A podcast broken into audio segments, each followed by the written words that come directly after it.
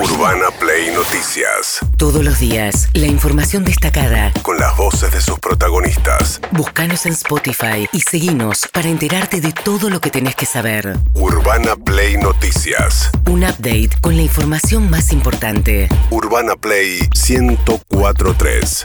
Una nueva experiencia. Bien, a partir de un episodio menor en- entre los protagonistas, se montó una crisis o se hace cada vez más evidente una tensión interna fuertísima dentro de Juntos por el Cambio. Dentro el PRO y entre el PRO y los radicales, digamos. Y ahora Lilita Carrió también, que son las tres patas de Juntos por el Cambio. A ver, el episodio lo dábamos ayer al cierre del programa cuando se difundió un, eh, una- un insulto, un, agravio de Patricia Bullrich al que es el jefe gabinete de Horacio Rodríguez Larreta en la ciudad de Buenos Aires, Felipe Miguel.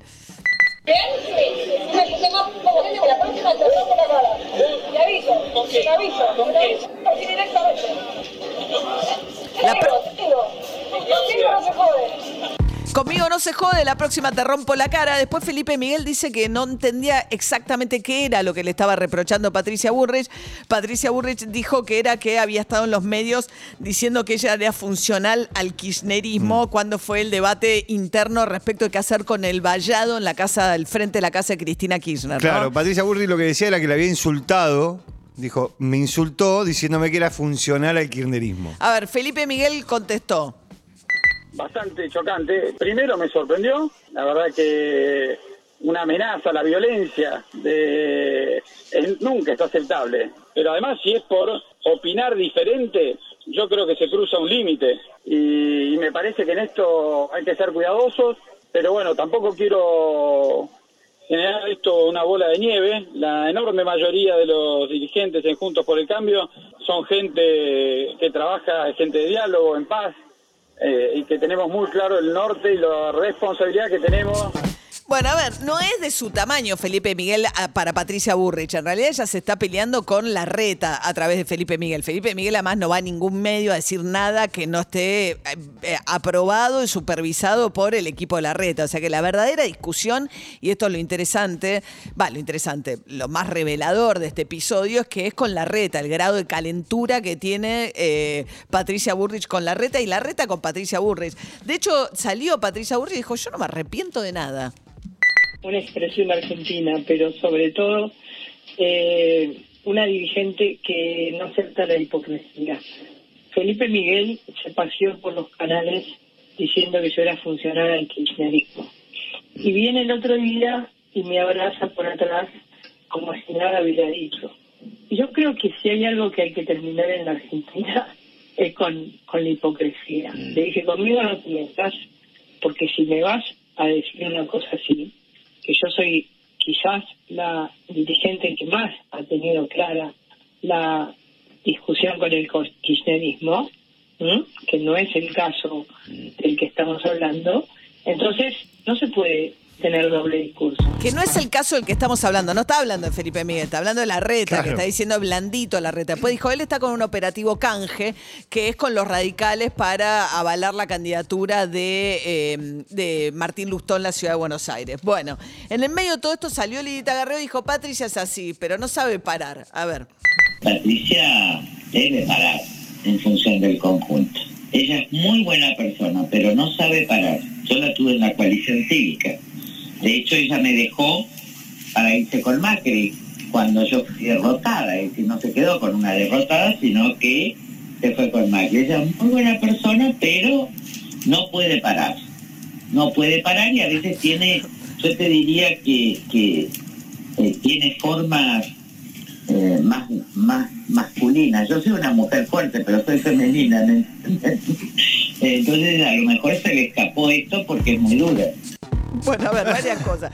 Eh, es muy buena, pero si te derrotan, se te va. O sea, si tu barco se hunde, se va. Es muy buena, pero. Y las formas masculinas, es cierto, porque le está diciendo, vamos, te rompo la cara. Es más de hombres, eh, digamos, este. eh, Nunca hay que olvidarse que Juan Manuel López, que es el presidente de la coalición cívica en la Cámara de Diputados y la mano derecha de Lilita Carrió, ¿Se acuerdan cuando Bullrich no dijo nada sobre el intento de asesinato de Cristina Kirchner? Dijo, bueno, Bullrich es de una generación que está muy acostumbrada a la violencia, y que la violencia es una Ah, Sí. opción. Y después tuvo que pedir perdón. Después tuvo que pedir perdón. Sí, se vienen revoleando. Y Miguel Ángel Pichetto eh, siempre hace análisis Sí. muy interesantes. Puedes estar de acuerdo o no, pero siempre es interesante escucharlo a Pichetto. Y dijo esto.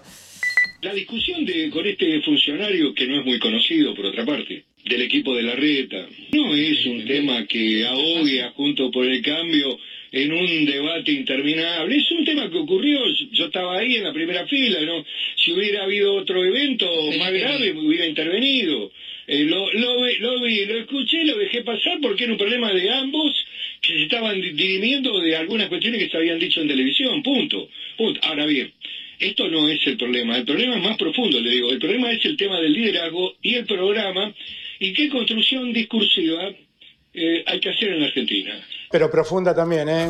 Ahí va. Pero él le tiene razón. Claro. Después él dice, basta de la horizontalidad. Dice, acá no hay un líder, no nos ponemos de acuerdo. Esa es la verdad. Dice un funcionario, como diciendo, o sea, chiquitito se fue funcionario. No es esa la discusión.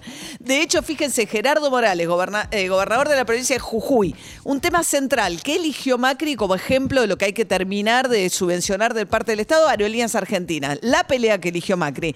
¿Qué dijo Gerardo Morales sobre eh, Aerolíneas Argentinas? Hay que tomar medidas con las empresas públicas. No creo que haya que, que privatizar aerolíneas argentinas. Ya yo, eh, siendo senador, he formado parte de la comisión que investigó el proceso privatizador y cómo este, la empresa que había comprado aerolíneas la vació. Y después tuvo que el gobierno hacerse cargo de nuevo. La vaciaron literalmente. Entonces hay que tener cuidado con esos, con esos temas. La concepción del radicalismo es tanto Estado como sea necesario y tanto mercado como sea posible. Bien, eh, claro, Jujuy tiene mucho turismo. Claro. Una actividad central eh, para Jujuy es turismo. En acuerdo con Aerolíneas Argentinas, Aerolíneas está aumentando sus frecuencias a, a Jujuy y además está estableciendo algo que las provincias quieren mucho, que es conectividad directa Cataratas, Mendoza, Jujuy. O sea, sin pasar por capital, haciendo circuitos turísticos de los puntos más visitados de la Argentina. Eh, mientras tanto, Elisa Carrió dijo que ella quizás se presenta como candidata porque hay gente que no es honesta dentro de la coalición cívica.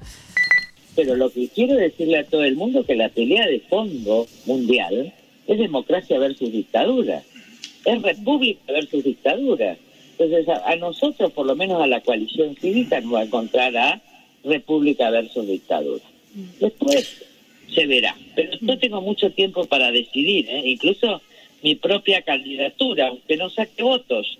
Digo, si no nos garantizan una lista honesta, y bueno, iremos con mi candidatura.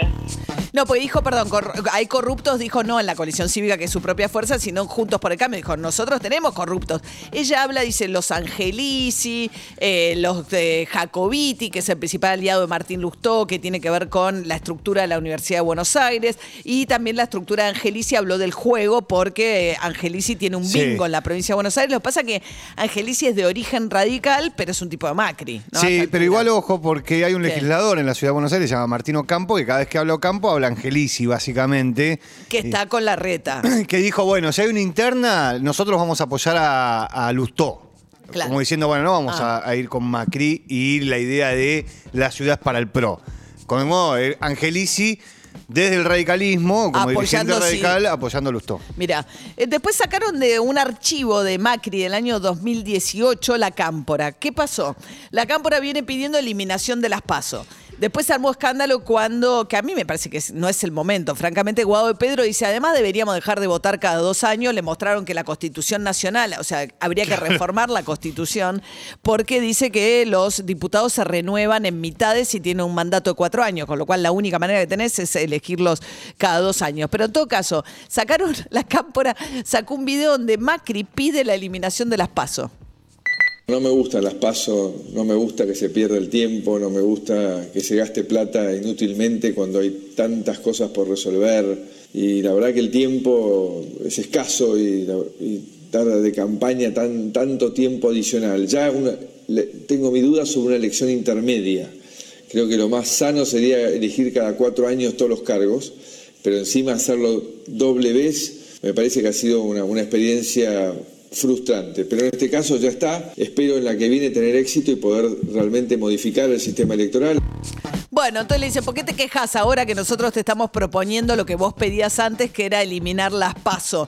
Las necesita con el nivel de despiol interno que tiene Juntos por el Cambio, necesita las internas para ordenar un poco esta discusión. Eh, bien, mientras tanto, Cristina Fernández Kirchner va a aparecer el viernes, les contamos ya en un acto, y el gobierno sigue buscando bajar precios o congelar por lo menos eh, un conjunto de alimentos y productos de limpieza de consumo masivo. Ante esto, Daniel Funes de Rioja, el presidente de la Unión Industrial Argentina, que es parte además del lobby de la industria de alimentos, decía lo siguiente. Estamos de acuerdo que hay que buscar armonizar una política antiinflacionaria, pero esa política antiinflacionaria, primero, no se trata de congelamiento, sino de búsqueda de acuerdos que bajen a todas las expectativas, pero de todos, y no simplemente atacando un problema. Atacando un problema que, que cuya solución también necesitamos nosotros, porque los alimentos se, se producen para que los consuman. Es decir, hay, hay una parte que se exporta, pero realmente eh, la esencia de la industria de la alimentación es mercado interno. Bueno, hay una puja muy grande. Ahí está esta eh, propuesta de eh, masa de utilizar una aplicación que todavía no la han lanzado para controlar que los precios de estos 1.500 productos, una vez que se establezca en la lista, efectivamente no suban. Le están diciendo a los supermercados que no tomen reposiciones del resto de los productos, no de la lista de los que van a estar congelados, si, si las listas vienen por arriba del 4%. Y la Cámpora lanzó una campaña, ¿no? Si aumenta, no compres, ¿no? Sí, en sí, sí. redes Pa- ayer. El gobierno va por todos lados, este, más hace- sienta a los empresarios. eh, Tombolini los investiga respecto de su- las ganancias de las empresas y si subieron por encima de lo que los costos eh, eh, necesitaban. Y la cámpora sale a escracharlo. ¿Qué es lo que buscan? Como se dieron cuenta que es casi imposible controlar Sí. en todas las góndolas del país, bueno, que cada uno de nosotros lo haga. Y de esa manera también, como ahora aumentaron las multas, le dicen, miren que las multas son millonarias, son millonarias en serio ahora. Digo, Claro. realmente son números importantes. Bueno, ayer finalmente a la tarde, después de mucha tensión y de muchas horas, 44 horas de silencio, apareció Jair Bolsonaro y dijo que va a respetar la Constitución. Sempre fui rotulado. Siempre me rotularon como antidemocrático. acusadores. Y yo, al contrario de quienes me acusan de ser antidemocrático, siempre jugué. Siempre jugué dentro de las cuatro líneas, dentro del cuadrado de la Constitución. Siempre respeté la Constitución. e às redes sociais. Enquanto presidente da República e cidadão, continuarei cumprindo todos os mandamentos da nossa Constituição. En cuanto el presidente de la República es un ciudadano, va a seguir respetando todos los mandamientos de la Constitución, con lo cual dio una señal de que no va a resistir el resultado electoral, pero a la vez a la gran Trump no habló, no dijo, lo nombró. eh, no lo nombró a Lula, no habló de la derrota electoral, no dijo, no hizo una admisión de su derrota, pero dijo que va a respetar la Constitución. Ya está en marcha la transición en Brasil. Primero de enero asume Lula, antes va a venir a la Argentina como presidente electo, según se comprometió con Alberto Fernández. Urbana Play Noticias.